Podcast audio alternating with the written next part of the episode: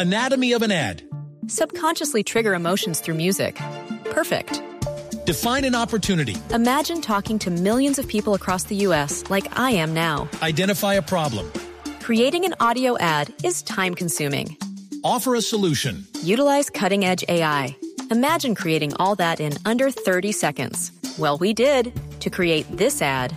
To learn more about AI in the audio industry, download the white paper from audiostack.ai.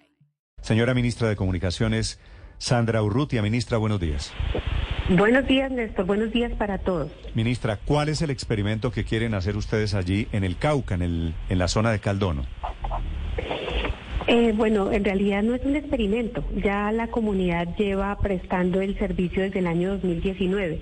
Esta es una comunidad organizada eh, que eh, en atención a que no, pues no había llegado la presencia del Estado a la prestación del servicio de Internet, con implementaron una red que hoy en día está prestando la solución de acceso a Internet a 720 personas. la, es en el resguardo indígena Pueblo Nuevo y la comunitaria se llama Red del Viento de Silvia y Caldono en el Cauca. Ministra, ¿y cómo consiguen esas comunidades, estas juntas de acción comunal, las tecnologías y los elementos para sacar adelante esa iniciativa? ¿Cómo se hace la contratación y qué servicios prestan? Bueno, en este caso eh, ellos tuvieron un apoyo eh, al inicio para poder desplegar esa infraestructura, eh, dado que pues esta zona fue afectada por, por la violencia y lo que pues lo que ellos hacen es que ante la falta de, de pues de este servicio con un apoyo del PNUD eh, iniciaron esa la construcción de esa red. Sí. ¿Y de dónde sale la plata para que las juntas de acción comunal puedan hacer esas eh, eh, esas tareas, esas iniciativas, ministra? Bueno, en, el país ya tenemos identificada eh, que hay más de 400 redes comunitarias que están prestando ese servicio en los territorios alejados en donde no llega la conectividad de la industria eh, móvil o de la industria fija que ya está habilitada en el país. Pero te cuento que hay más de 3.400 operadores, pequeños operadores en todo el país. Eh, aquí lo que nos encontramos es que no solamente están los servicios tradicionales que conocemos de los operadores eh, como Claro, Tigo, Movistar, WOM y los operadores móviles virtuales o, los, em, las empresas eh, de servicios fijos como PM, como ETV, como Entel, sino que adicionalmente ya existe ese mercado eh, de operadores regionales y lo que estamos haciendo desde el ministerio es primero visibilizándolos, llamándolos al ministerio para que muchos de ellos actualicen su información y los que no están en el registro se puedan formalizar y con recursos del FUTIC vamos a fortalecerlos porque es la manera complementaria como vemos que podemos cerrar la brecha y lograr esa meta que hoy tenemos en este gobierno de cambio de llegar al 85% de la conectividad en el país. Pasar de un 60% en el que estamos hoy a un 85%. ¿Y con qué calidad, ministra? ¿Cuál es, por ejemplo, la velocidad de conexión de estas 400 redes comunitarias en territorios alejados o de los 3.400 operadores que hay en todo el país?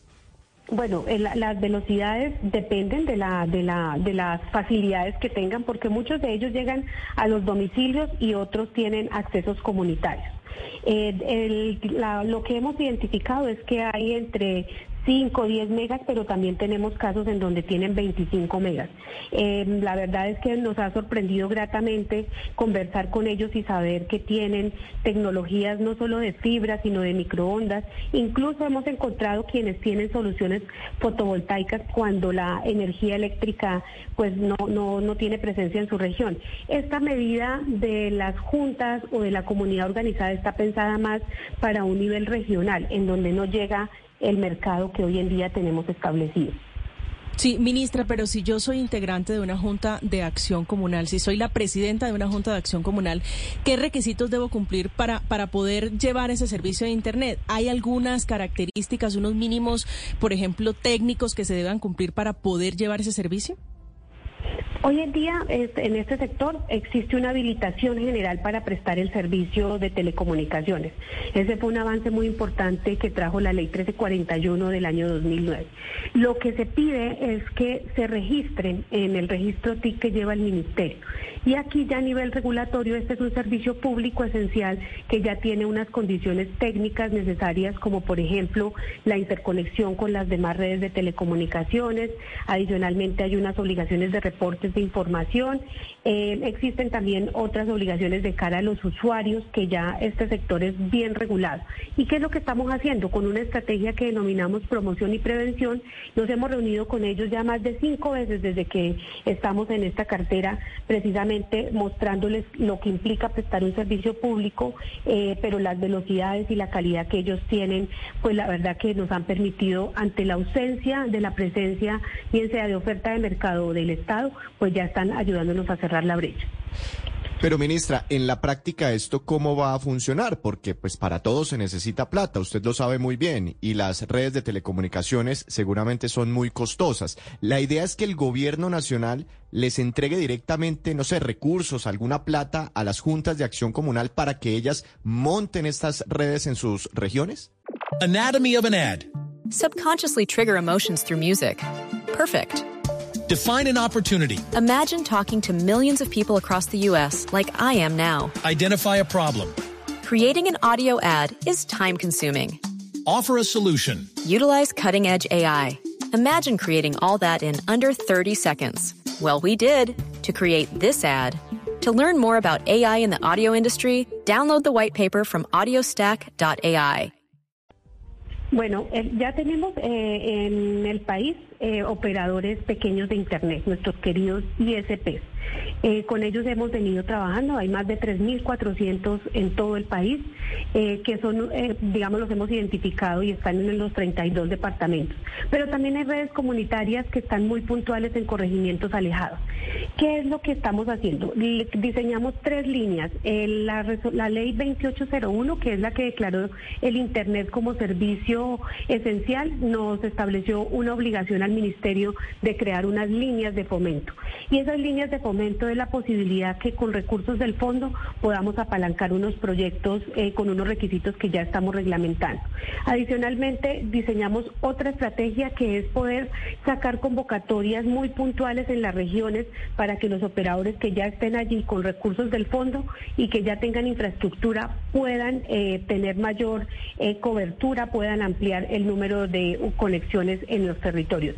Y la última es, vamos a sacar unas convocatorias para tecnologías emergentes, es decir, esos proyectos que están incipientes, que necesitan el apoyo del Estado, todo lo que sume para el cierre de la brecha, pues será eh, apalancado y pues será supervisado por el Ministerio. Ministra. Tenemos el equipo técnico necesario que pueda, eh, que pueda eh, apoyar estas iniciativas.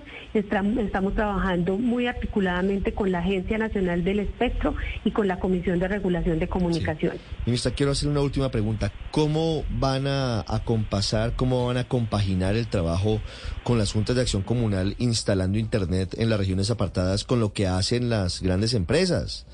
Las empresas a las que hizo referencia el presidente Petro la semana pasada que Mencionó a Claro y a Movistar. Así es, mencionó esas dos empresas, entre otras.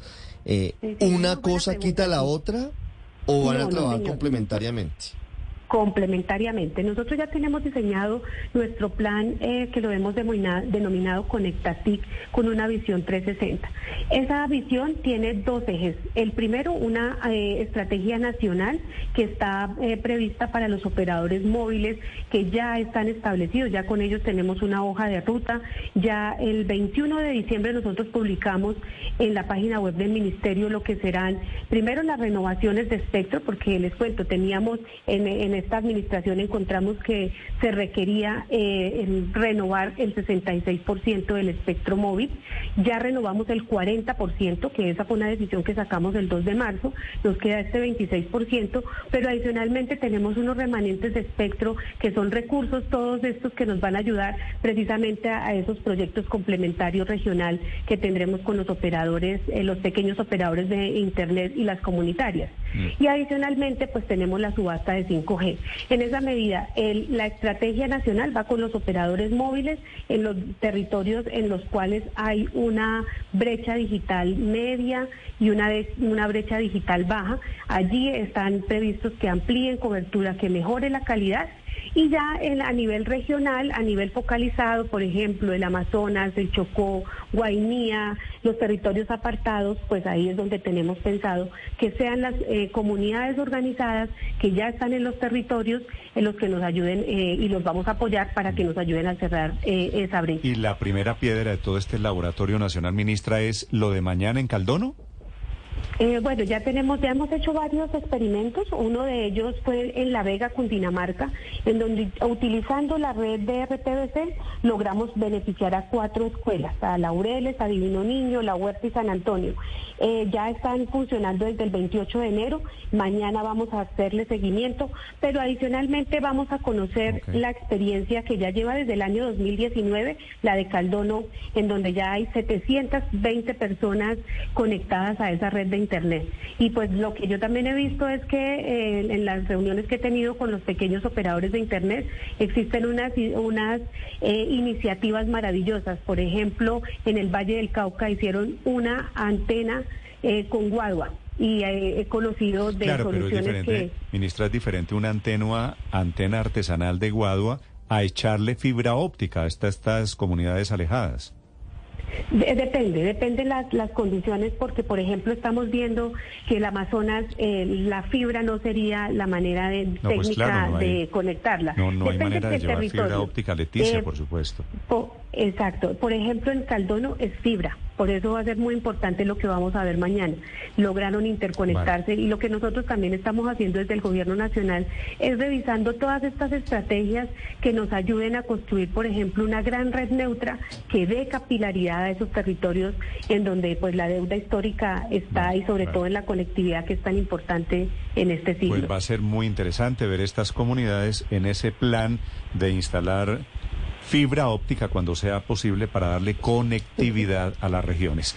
Ministra Urrutia, gracias por acompañarnos esta mañana. Mucha suerte. Muchas gracias, Néstor.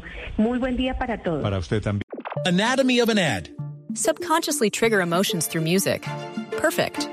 Define an opportunity. Imagine talking to millions of people across the U.S. like I am now. Identify a problem. Creating an audio ad is time consuming. Offer a solution. Utilize cutting edge AI. Imagine creating all that in under 30 seconds. Well, we did to create this ad. To learn more about AI in the audio industry, download the white paper from audiostack.ai.